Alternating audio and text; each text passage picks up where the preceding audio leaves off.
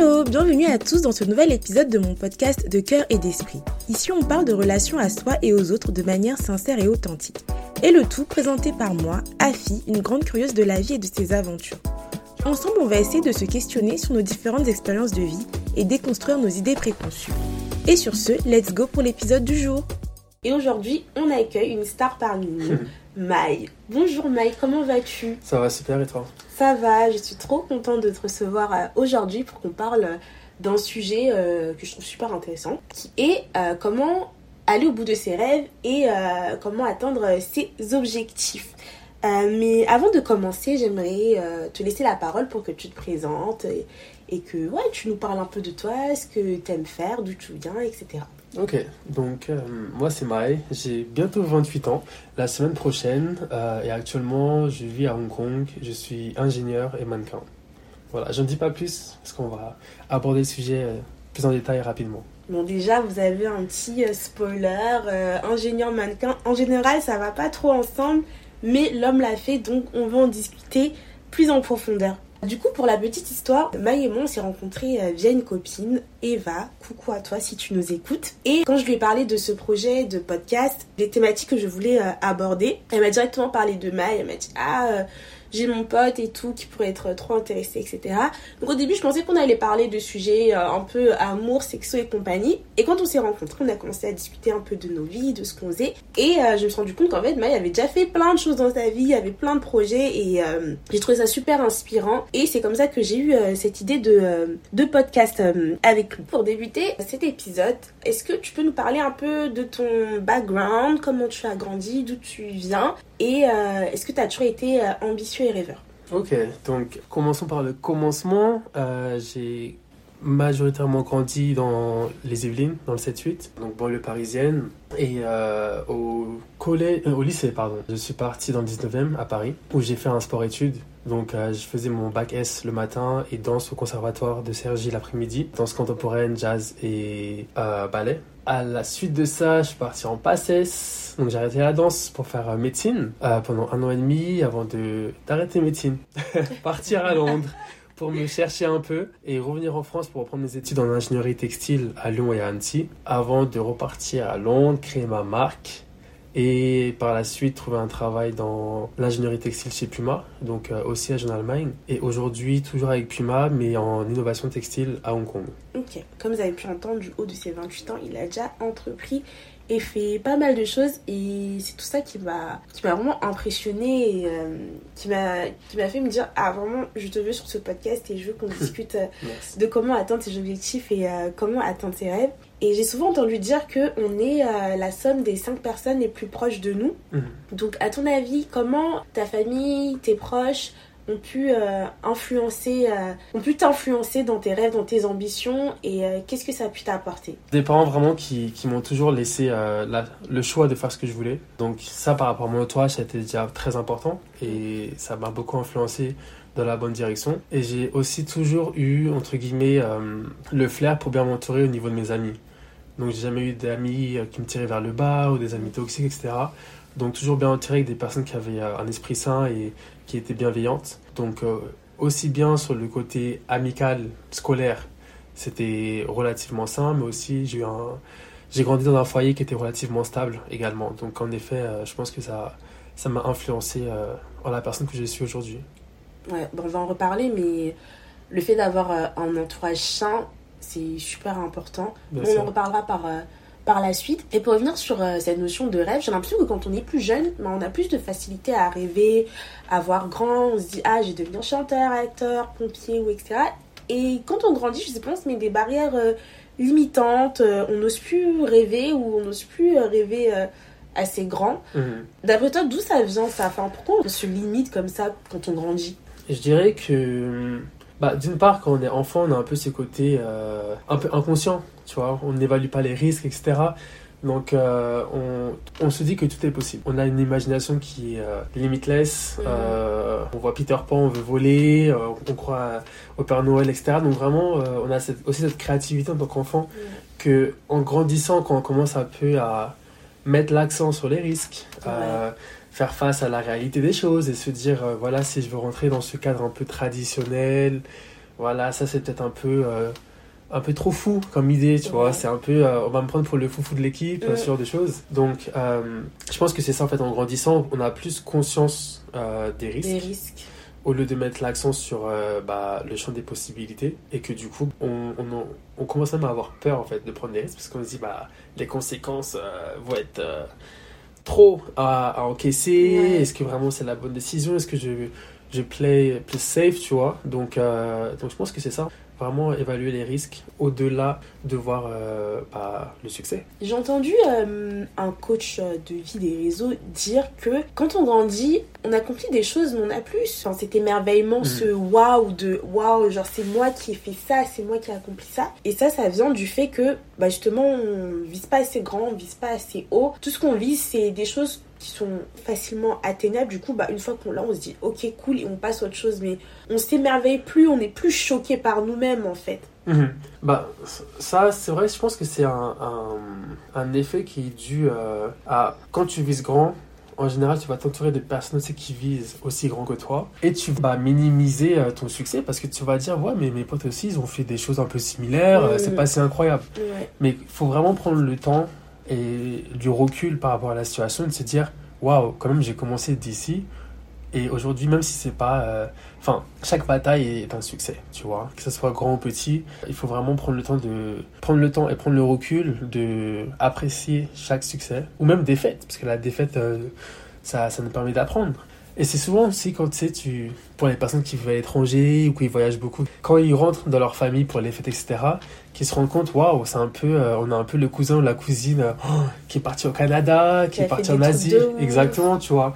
Et là, tu prends conscience, encore une fois, de ah ouais, quand même, C'est vrai que je fais un truc. euh, c'est quand même assez incroyable ce que je fais, euh, même par rapport à mon âge, etc. Mm. Donc, je pense que voilà, faut, faut apprécier chaque petite réussite, qu'elle soit petite ou grande, hein, Ouais. qu'on fait, sans oublier toujours de viser haut. C'est pas un problème, tu vois, mais il faut quand même apprécier chaque réussite, ouais. Ok. Bah, on parlait de risque et de notion de sécurité, entre guillemets. Mhm. Et comme tu as dit, bah, quand on grandit, on a plus conscience des risques lorsqu'on veut prendre une décision. Donc, on a plutôt tendance à se sécuriser, à prendre des décisions sages au lieu, de, euh, au lieu de prendre des risques et de ne pas savoir ce qui va nous arriver. Mhm. Donc pour toi, quelle est ta philosophie? Est-ce que, bon, je pense qu'on l'aura un peu compris, mais est-ce que tu es plutôt partisan de, bon, on la joue safe et au moins on est tranquille et on, on verra? Ou euh, on n'a qu'une vie, euh, Mhm. prenons le risque et si je me casse la gueule, c'est pas grave, on verra où est-ce que ça peut m'amener parce que c'est sûr que ça t'amènera en tout cas à un autre endroit que tu n'as jamais été. Mhm. Bah écoute, c'est marrant que tu me poses la question parce que c'est un peu un sujet qui m'a tracassé, on va dire, quand j'étais plus jeune. Tu sais, quand tu commences à avoir des ambitions, tu as des objectifs, etc. Ouais, Et que tu vois, t'as certains de tes potes, ils, ils visualisent pas les choses de la même, même manière que toi, Mhm. tu vois. ils ont Toi, pas tu les es- mêmes euh, rêves, en fait, les mêmes C'est ça. C'est ça, toi tu es vrai étranger, tu veux faire plein de trucs et puis eux ils veulent juste bah, avoir entre guillemets un chemin plus traditionnel. Et pour moi c'est difficile au début de comprendre que tout le monde ne peut pas en fait, ou ne veut pas avoir ces, mêmes objectifs, tu vois. Et c'est tout à fait ok de se dire, bah écoute, tu veux avoir une vie euh, plus paisible, plus calme, il n'y a pas de souci, tu vois.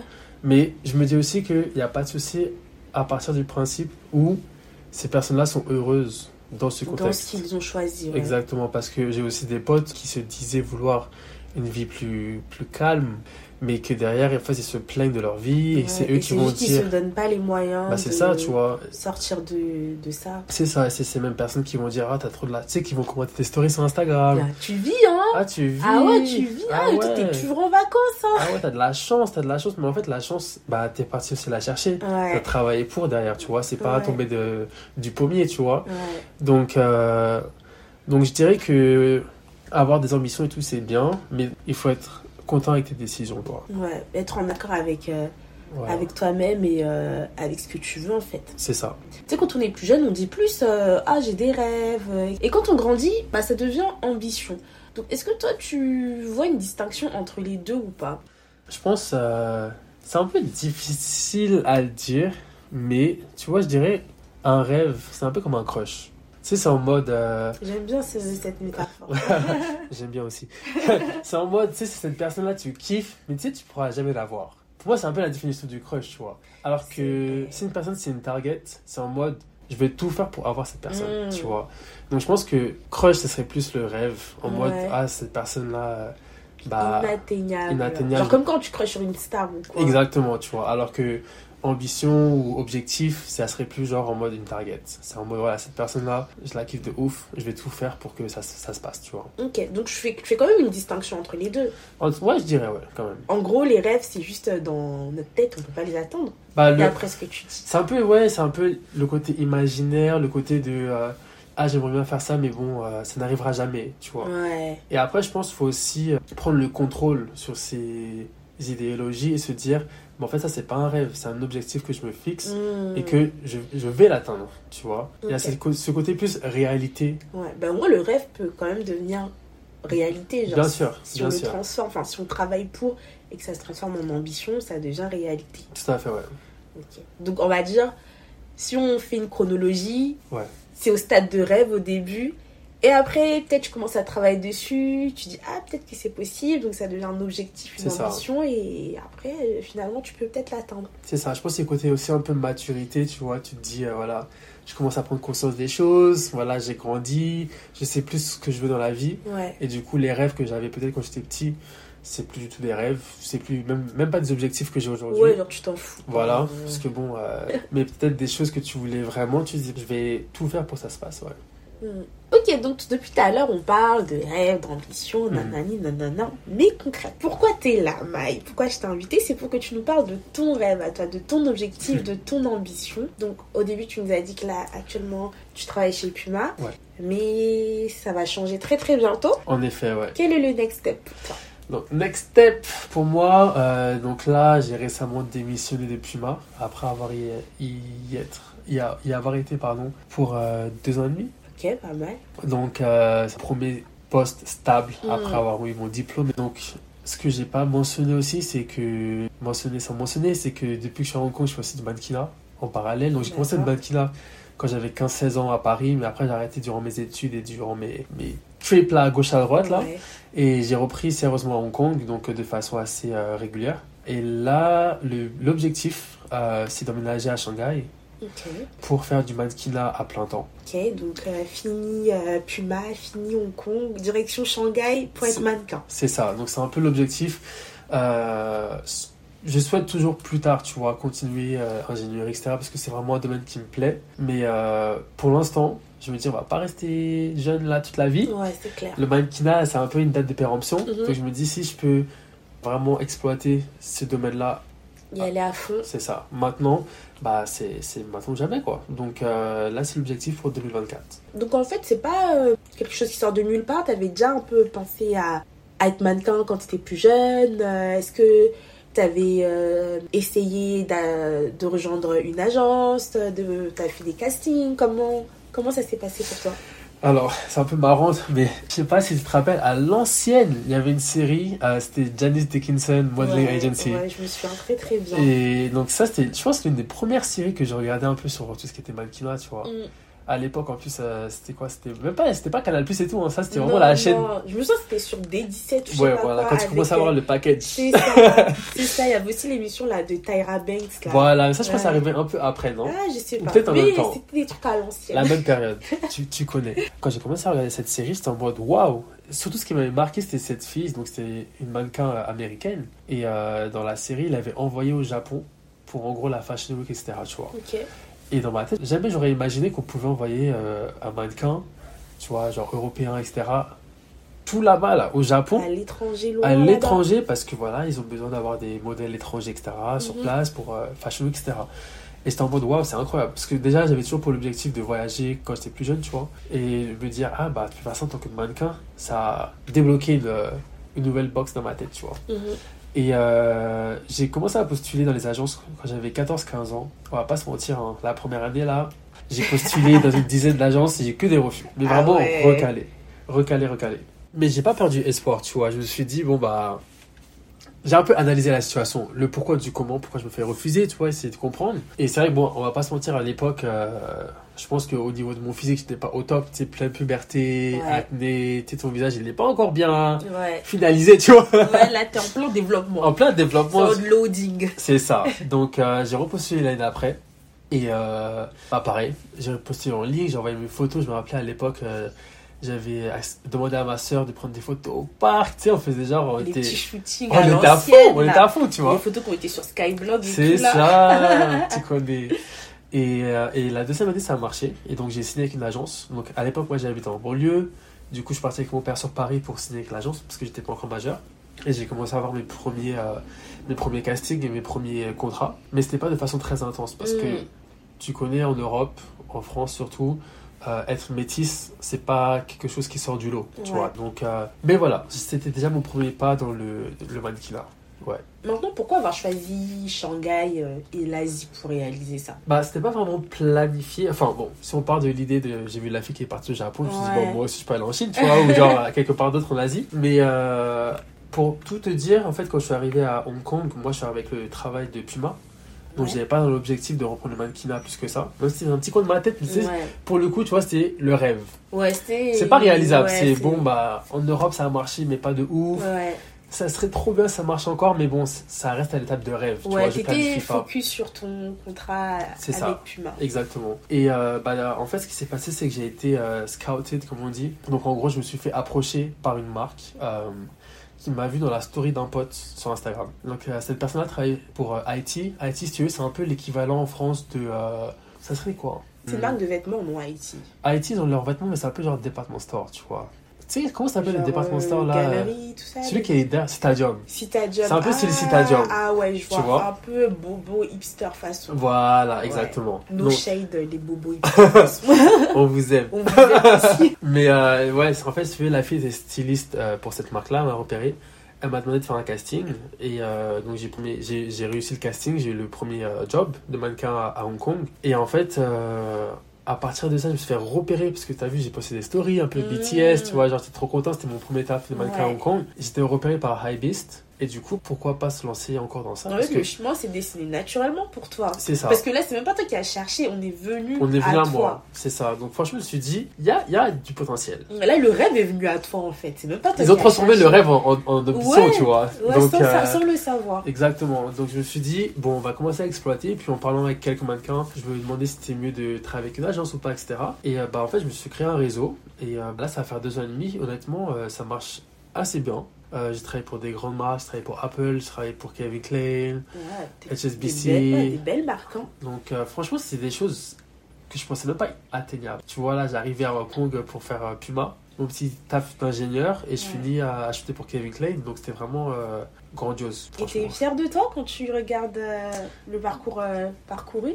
Bah tu sais, parfois, genre, j'arrive pas trop à réaliser. C'est vraiment euh, quand mes potes ils vont me dire Ah ouais, j'ai vu, t'as fait pour Apple et tout. Je suis en mode Ah ouais, ah quand ouais, c'est même. vrai que c'est une dinguerie. je- Quand même. Parce que tu vois, franchement, quand j'étais plus jeune, euh, j'ai eu plusieurs fois des castings. Il y a des castings, ils te donnent pas le, le nom. En général, c'est des gros noms. Ouais. C'est ça qui donnent pas les clients. Ouais. Et souvent, tu sais, c'est en mode euh, marque de technologie. Mm. Ça, c'est soit Samsung, soit Apple. Donc j'ai fait les castings, mais jamais été retenu. Donc là, le fait de maintenant, enfin, Des années It's plus time! tard. It's time! De enfin pouvoir faire des, des grandes campagnes comme ça, franchement, c'est, super. Ouais. Bah, je trouve que ça rejoint ce qu'on disait tout à l'heure enfin, par rapport à ce que le coach là il disait que bah, on fait plus assez de choses qui nous font nous dire waouh c'est moi qui l'ai fait ça C'est ça. et ça rejoint euh, ça rejoint complètement euh, complètement ça du coup être mannequin en Asie est-ce que tu vois une différence avec le fait d'être mannequin euh, en Europe? Je dirais que oui, déjà, tu vois, parce que bah, en termes de compétition, c'est vraiment différent. Il y a peu de mannequins euh, mat, de peau ou noir euh, en Asie, surtout Hong Kong ou en Chine. Après, c'est vrai que moi, je suis arrivé ici en plein Covid. Donc, si tu veux, les frontières étaient fermées. ouais c'était chaud à une l'époque hein. période, euh, voilà, on s'en rappelle tous. Ouais. La chance que j'ai eue, c'est que je suis arrivé en plein Covid, les frontières étaient fermées, donc en termes de mannequins mat de peau, hommes, il n'y en avait quasiment pas Mm. à Hong Kong, tu vois. Franchement, on était 5, quoi, ouais tu vois. donc c'était le champ des possibles Exactement. Donc après, si t'as un peu un profil qui sort du lot, parce que voilà, tu vois, j'ai pas de cheveux, etc. Les autres mecs avaient soit des, des dreadlocks, soit avaient des nattes ou des cheveux, etc.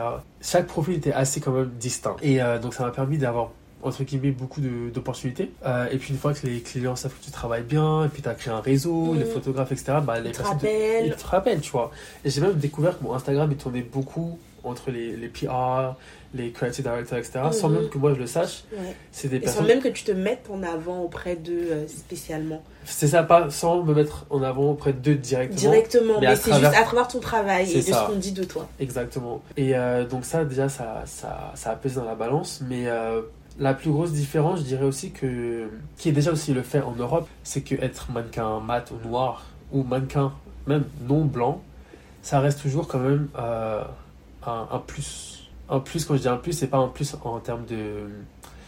euh, c'est un avantage, c'est plus dans un shooting, tu es le plus qu'on ajoute, tu vois. Donc, La Ah. base quand même reste quand même le mannequin type caucasien. Ouais.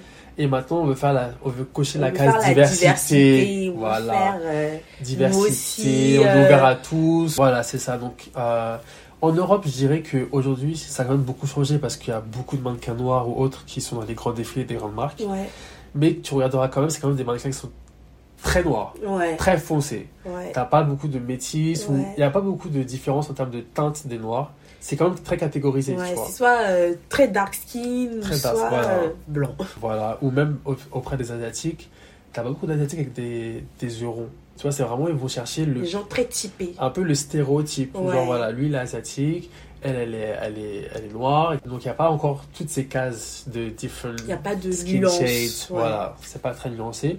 Mais bon, ils sont quand même représentés. Mhm. Je dirais qu'en Asie, ils sont encore un peu plus arriérés. Et pour eux, donc déjà, tout ce qui va être un peu plus haut de gamme, ça va être caucasien. Direct. Le caucasien, ça va avoir du luxe, c'est du haut de gamme, tu vois.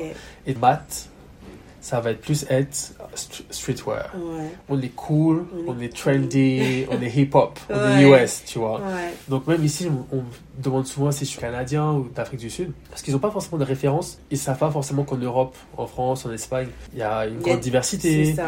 Donc euh, ils sont quand même très, je dirais pas ignorants, mais ils n'ont pas Assez d'ouverture d'esprit peut-être. N'ont jamais eu l'occasion de découvrir. Donc euh, voilà, je dirais que mes posts ici, euh, ça a été souvent ciblé sur ça, mais de mon côté, j'essaie quand même de développer mon réseau euh, et de me promouvoir en tant que mannequin haut de gamme, que je peux faire aussi du, du et tout ce qui est éditorial et pas seulement streetwear, euh, les trucs un peu stéréotypes. euh, Ouais, tu veux sortir I'm a de la... basketball player because I'm black. Ouais, voilà. Sortir des cases dans lesquelles on t'a mise euh, sans que t'aies rien demandé, quoi. c'est ça. Donc, tu as commencé brièvement à en parler, mais est-ce que tu aurais concrètement quelques tips et euh, conseils à donner pour euh, atteindre euh, un objectif en fait comment, comment toi tu fais? Comment tu planifies tous tes choix?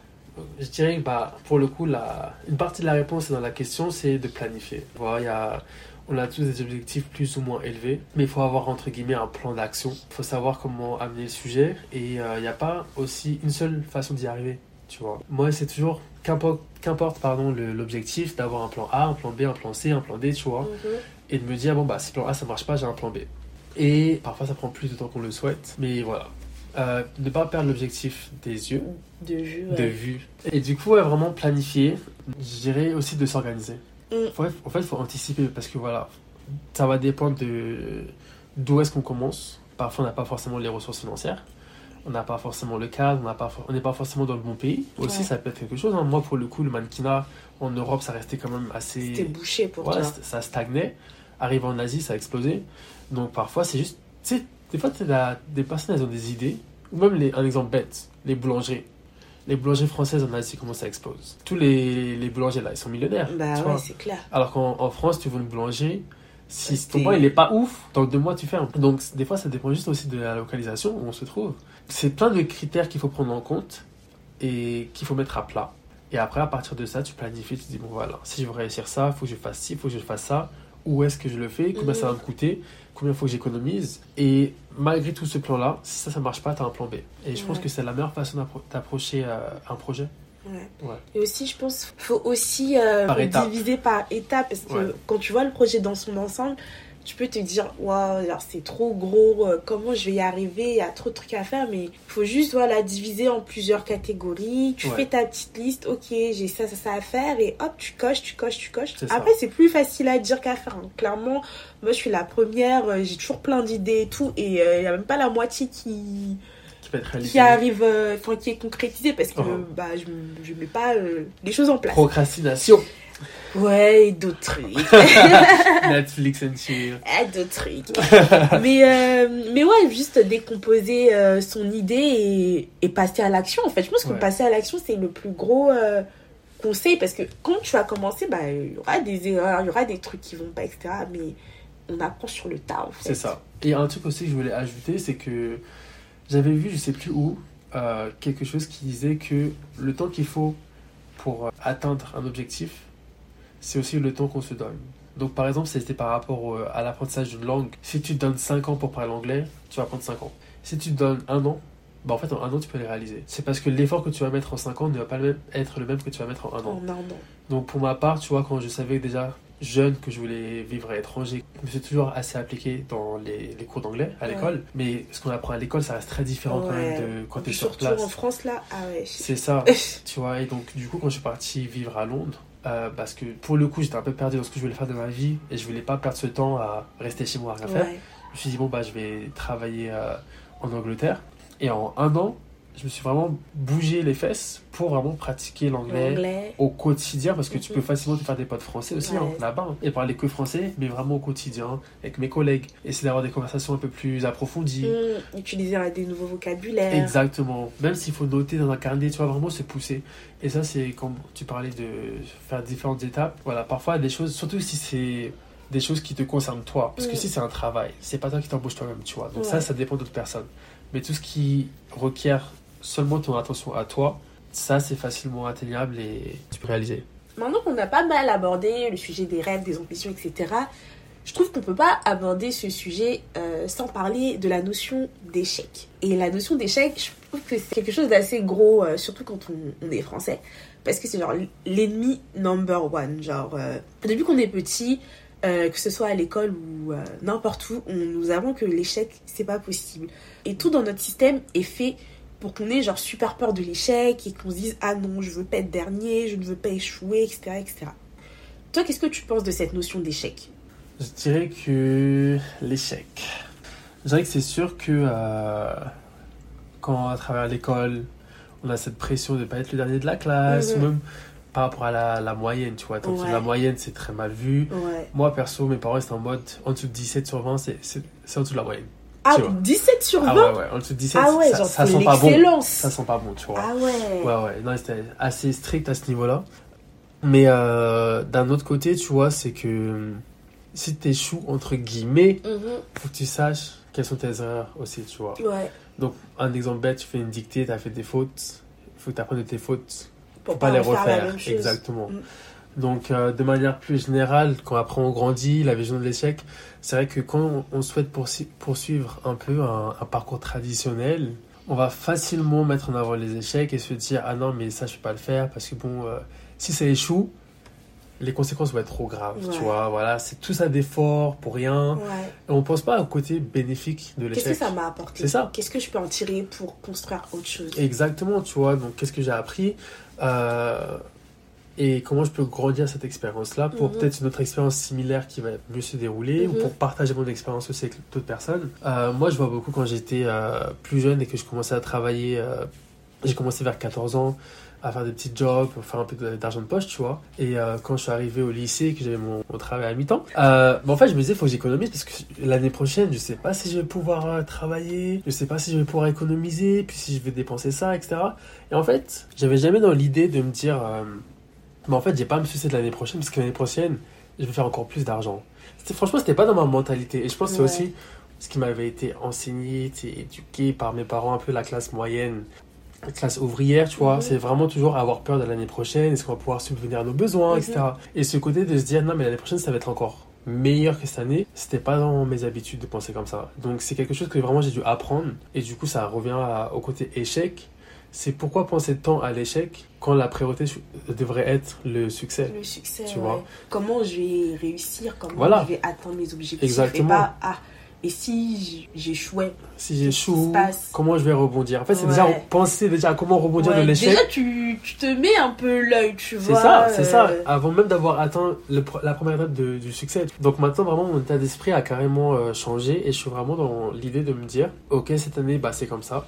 L'année prochaine, je ferai encore mieux, l'année d'après, encore mieux. mhm. Donc de vraiment faire le meilleur que je que je puisse faire à l'instant T. Et l'année prochaine, faire encore mieux, quoi. Donc, euh, ouais, je pense que l'échec, même si ça, c'est là dans notre tête, tu Mm. vois, ça toc, toc, toc. Dire attention, il faut savoir faire la part des choses et se dire, bon, j'ai conscience que tu es là, Mm. je sais, voilà, je, je prends pas de C'est un décision. risque. Voilà, je prends pas des décisions comme ça à la légère non plus. Quand tu arriveras, on va dealer avec toi. Ouais, Mais aujourd'hui, le, le, le le principal. l'objectif, c'est la réussite. Et euh, je pense trop à l'échec, c'est un peu une manière de s'auto-saboter, tu vois. Ouais.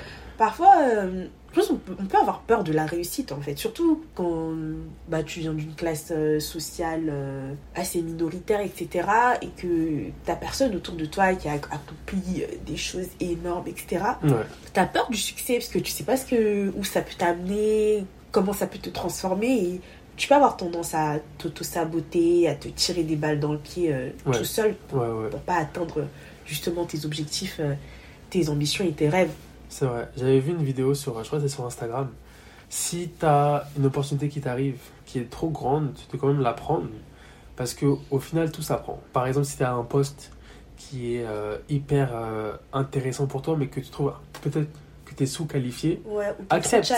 voilà, accepte parce que tu pourras apprendre et atteindre, et atteindre les, les attentes pour ce Ouais, poste-là. Tu peux aller que plus haut en fait. Voilà, tu peux aller que plus haut, tu vois. Donc, euh, ça peut faire peur, mais une vie risquée, bah, ça fait, ça fait peur. Mais Mm. parce que derrière aussi, la réussite est, est plus grande. Mm. Donc, euh, faut savoir prendre des risques pour euh, en tirer euh, les profits, quoi. Ouais. Donc, Moi aussi, j'ai vu une vidéo comme ça où, euh, bah, encore sur Instagram, où c'était encore une coach de vie de whatever là, qui disait euh, que tu sais, quand tu commences un nouveau poste ou un nouveau projet, t'as un peu ce sentiment de d'imposteur, tu Ah vois. oui, et oui, en fait, faut pas mal le prendre, faut bien le prendre et se dire Mhm. que bah ouais, t'es un peu imposteur parce que là, ce que t'es en train de faire, tu l'as jamais fait. mhm. Et justement, t'es en train d'apprendre à le faire. Donc si t'étais là et que t'étais déjà super qualifié, tu serais pas à ce tu, poste-là. tu serais pas là. Enfin, pourquoi t'es là Bien en sûr. fait euh.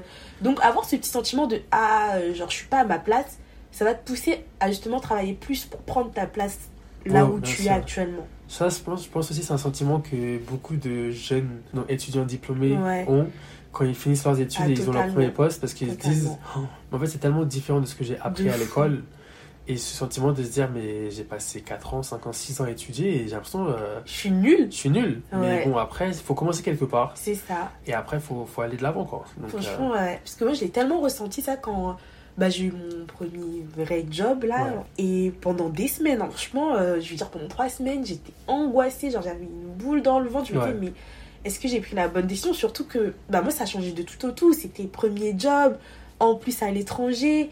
Et en plus en anglais, Ouais. et en plus faut apprendre tout un truc, c'est compliqué, à plein de process et tout. Et je suis en mode, mais eh, t'as visé trop haut. ouais, Genre, euh, t'es qui en fait? Genre, Mhm. j'avais trop l'impression que j'avais pris la place de quelqu'un d'autre, que je méritais pas d'être là. Et avec le recul, je me dis, bah, ça mérites ta les trucs qui me faisaient peur avant, et je les fais, je les fais en deux, Easy. deux, easy. c'est ça Et genre, ça. quand je, je me revois, je me dis, putain, je suis trop fière de moi. Finalement, bah, tout s'apprend en fait. c'est ça Et que fallait en passer par là pour, euh, bah, pour prendre ma place. Ouais. Parce que, tu vois, la place m'était destinée, fallait juste que je la prenne. Mm, mm. prendre en confiance et en maturité. C'est ça, prendre en confiance, maturité euh, et en expérience. Depuis tout à l'heure, on parle euh, pas mal de rêves, etc. Et on est plutôt utopiste, tu vois. En mode, on peut tout accomplir, on peut tout Mhm. faire. Il suffit de travailler dur. Et ça rejoint quand même cette notion de méritocratie auquel je ne crois pas trop personnellement. Parce que on ne naît pas tous avec les mêmes avantages, etc. On part pas tous de la même ligne de départ. Mhm.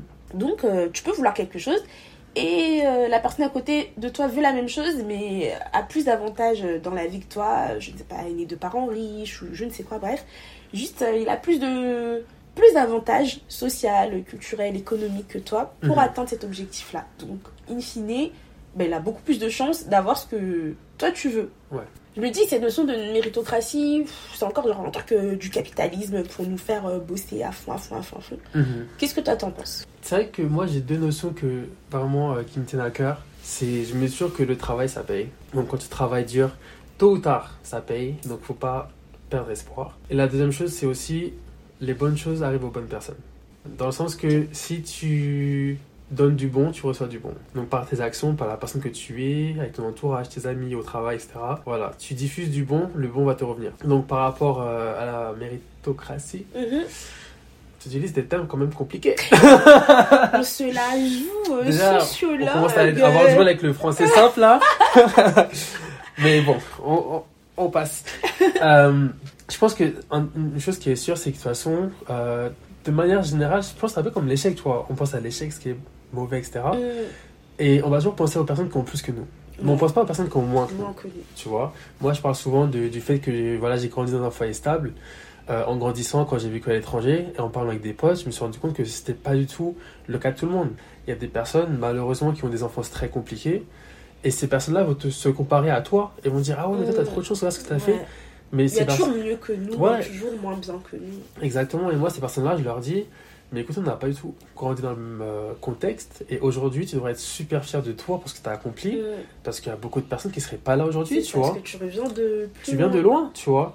Donc, je pense que se comparer, déjà, c'est très toxique. Puis aujourd'hui, quand tu vois sur les réseaux sociaux, Instagram, etc., Ouais, tout le monde est là à- à montrer sa plus belle vie. c'est ça, alors qu'on voit pas euh, l'envers du On décor. voit pas l'envers du décor. Et surtout, c'est que je pense que se comparer, ça n'a pas d'intérêt. C'est bien de s'inspirer des personnes, Mhm. tu vois. Tu vois une personne qui a réussi dans tel et tel domaine, bah, se poser la question comment elle a fait? Ouais. Comment il a fait? Euh, Est-ce que je peux reproduire la même chose? Est-ce que je peux me donner les moyens de faire la même chose? Oui, non, etc. Et, euh, et juste te dire qu'à la fin, en fait, tu es en compétition avec toi-même. Tu vois, parce que chaque personne a son propre parcours. Ce que tu vois sur les réseaux sociaux, c'est pas la réalité. Euh, tu connais pas la vie des gens. Donc tu peux te, juste te donner des objectifs à toi-même et les, les réaliser. Après, se dire, euh, oui, mais cette personne-là, ses parents ils sont riches. euh, en France, il y a beaucoup d'écoles voilà, qui sont très chères, business school, etc. C'est très difficile, d'y- très difficile d'y rentrer. Déjà, ça, ça filtre. Tu vois. Mais à côté de ça, tu as des personnes qui viennent de citer et qui réussissent tellement. Ouais, Après, elles travaillent deux fois plus dur. Quatre fois, cinq fois, dix fois plus dur. Mais elles y arrivent. Parce que ces personnes-là se focusent pas sur les, qui, sur les personnes qui sont plus privilégiées qu'elles. Elles se focusent sur leur objectif à eux et elles donnent les moyens de réussir. Mhm. Donc, euh, je dirais que, voilà, tu donnes tes objectifs, tu diffuses du bien autour de toi et tout ce est qui possible. doit euh, venir à toi viendra à toi. C'est ça. Du coup, en parlant d'influence, de représentation, etc., je trouve que pour bah, nous, des personnes euh, issues de parents euh, euh, immigrés, racisés, Oh. c'est un peu plus dur euh, de trouver une certaine représentation dans certains domaines de vie, tout ce qui est peut-être artistique pour toi, Ouais. Ou euh, des euh, sphères très intellectuelles et compagnie. Et on peut euh, souvent bah, se mettre des limites nous-mêmes, se brider, se dire Ah, je vois pas de personne qui me ressemble là-dedans. Donc, Mm. je peux pas y aller ou c'est trop dur d'y aller. Donc je voulais savoir, est-ce que toi tu as eu des représentations ou des personnes comme ça qui t'ont inspiré bah, à toujours garder le cap, à toujours suivre tes rêves et faire ce que tu avais envie sans te dire ah non, c'est pas possible. Comme tu les as vus faire, tu t'es dit ah non, bah cette personne qui me ressemble a pu le faire donc moi aussi je peux le faire. Je dirais qu'en termes d'exemples ou de, de personnes qui m'ont. Un peu le genre de personnes qui m'ont inspiré, quoi. C'est ça que tu veux dire? C'est ça. Je dirais pas vraiment de manière générale. Il n'y a pas euh, un ou une idole, tu vois, que euh, Mm. j'étais là en mode waouh, cette personne-là vraiment c'est ma muse, tu vois. J'ai pas jamais eu ce sentiment-là. Parce que j'ai toujours essayé d'un peu de m'inspirer de mon environnement et aussi d'avoir un, un environnement qui, qui m'inspire. C'est un Mm. peu vice-versa, tu vois. Ouais. Donc, euh, quand je vois, par exemple, quand je suis parti euh, étudier euh, dans le 19e, mes camarades de classe, ça n'avait rien à voir avec mes camarades de classe quand j'étais en, en banlieue. Et pour le coup, je me focusais, je me concentrais pas forcément sur leur origine ou leur couleur de peau. C'était vraiment à me dire, ah waouh, ils ont vraiment grandi dans un contexte différent. Différent. Comment je peux apprendre de ça? Comment je Mhm. peux m'inspirer Comment je peux apprendre d'eux Comprendre aussi, parce que leur vision des choses est vraiment différente. Différente. Parce que tu vois, nous, euh, parfois quand on grandit en banlieue, on va rapidement se limiter. Parce qu'en fait, bah, comme tu as dit, il n'y a pas d'exemple dans notre environnement de personnes qui ont forcément euh, réussi professionnellement ou qui ont fait des grandes études. Donc, fréquenter d'autres personnes qui, eux, entre guillemets, ont un champ de limite qui est plus élargi, ça va te permettre de dire Ah, mais moi aussi, en fait, je peux faire ça. Donc, après, je me, focus, je me concentrais, comme je dis, pas forcément sur le côté euh, ethnicité. Même si je dois dire que, bon, euh, élection de Barack Obama, quand même, ah, tu t'es dit, ah, quand vrai, même, quand même. vrai. Avec euh, première dame qui est aussi noire, Ouais. tu vois. Mais en fait, ça reste aux États-unis. ça reste aux euh, États-Unis, mais bon, nous, les Français, on aime bien s'inspirer des Américains. De hein, tu ouf, vois. alors que On crache sur eux, hein, mais on aime bien s'inspirer, tu vrai. vois. Autant le jour où on aura un président noir en France. C'est eh pas demain ben, la veille. eh ben. Mais voilà, je me dis, que c'est des petites choses, tu te dis, ah, bon, bah, si Barack Obama peut être président des États-Unis, Voilà, peut-être que moi, mes objectifs sont réalisables, Mm. tu vois. Et après, au-delà de ça, c'est vrai que au côté valeur, c'est vrai que euh, j'avais un père qui était très présent. Donc je pense que mon père aussi m'a beaucoup inspiré euh, par rapport aux valeurs, ma mère aussi. Ils m'ont inculqué de très bonnes valeurs de, de vie en tant que personne. Donc je pense que ça combiné avec le côté de euh, euh, m'entourer de personnes euh, professionnellement plus carriéristes, chose que moi je n'avais pas dans mon C'est foyer. ça. Du coup, Bah, ça t'élevait aussi. voilà, j'ai combiné, tu vois. un- ouais, tu prenais inspiration, tu prenais exemple sur eux. Exactement, donc l'environnement ça, ça pèse beaucoup dans les décisions qu'on fait dans la vie et c'est il faut pas avoir peur aussi de s'entourer de personnes qu'on n'aura pas l'habitude de s'entourer, Ouais. tu vois, parce que parfois on se dit non mais ces personnes-là vraiment c'est pas mon délire et tout, tu vois, mais Ouais. les gens sont pleins de Je surprises. pense que tout le monde a quelque chose à apporter en C'est ça. Tu peux toujours euh, apprendre des gens. Donc, euh, mais après, tu vois, moi, de mon expérience perso, euh, il y a quelques années, j'ai rencontré un pote. Euh, pour le coup, c'était genre mon pote le plus riche. Tu vois. Genre, on est parti faire du shopping, je me rappelle, rue de. C'est quoi Montagne Comment ça s'appelle Ah, rue des montagnes, Avenue des Montagnes Avenue des Montagnes, à Paris, Ouais, là. ouais, avec tous ouais. les Chanel et Ouais, Dior. ouais. Et le gars a dépensé genre 10 000 euros en 3 jours. Normal. Et j'étais en mode, waouh Genre, 10 000 euros, c'est même pas mes économies. Hein. Ah non, tu vois? C'est même pas Lui, c'est son shopping de 3 Je jours, plus de genre. 3 jours. Et tu vois, ce gars-là, en fait, j'ai beaucoup appris de lui. Bon, au-delà de- d'être très riche, c'est une très bonne personne avec des valeurs, tu vois. Mhm. Donc, ça qui m'a fait aussi vouloir être ami avec lui, c'est parce que bah il y a beaucoup de sujets sur lesquels on s'entend et Mm. c'est c'est une bonne personne. Mais sa vision de l'argent, elle est tellement différente de ce que moi on m'a appris. Mhm. Je me dis waouh, en fait c'est les, les gens riches ou les gens qui sont carriéristes etc. Ils ont vraiment une vision différente. Donc nous, en tant qu'on va dire euh, classe moyenne, c'est Mm. important de s'entourer de ces personnes-là pour comprendre mieux en fait comment elles fonctionnent et nous par la suite pouvoir reproduire. Donc d'où le côté Si tu veux, si tu veux si tu le souhaites, si tu le souhaites. Après, rien t'oblige. Ça, vraiment, ça dépend de la personnalité de chacun. Mais voilà, pour le côté euh, inspiré, je dirais du coup, c'est pas vraiment une idole euh, en particulier, mais l'entourage. voilà, des éléments, tu vois. Tu... Bah, du coup, ça rejoint euh, totalement ce qu'on disait au début, où on disait que bah, en fait, c'est ton entourage Exactement. qui t'influe le Tout plus. à fait, ouais. ouais, ouais, c'est vrai. Et tout à l'heure, tu sais, on parlait aussi euh, des réseaux sociaux, Ouais. du fait qu'on se comparait beaucoup, qu'on Mm. regardait ce que faisaient les uns, les autres, etc. Et évidemment, quand tu fais des choses dans la vie, bah, t'as certains mauvais regards sur toi. Les gens commencent, euh, enfin, certaines personnes, tu vois, vont commencer un peu à te jalouser, à être Mhm. envieux, à te critiquer, etc.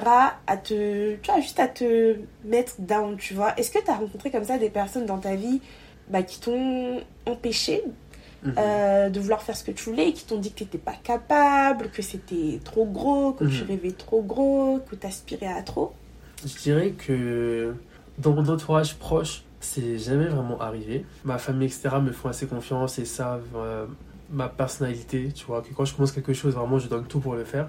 C'est pour ça qu'ils m'ont jamais euh, reproché d'avoir changé euh, plusieurs fois entre la danse et puis la médecine, etc. Ouais. Ils savaient que voilà, quand je me lance dans quelque chose, je le fais à fond. Mais euh, j'ai rencontré un peu ce, ce genre de problème quand j'étais en BTS à Lyon.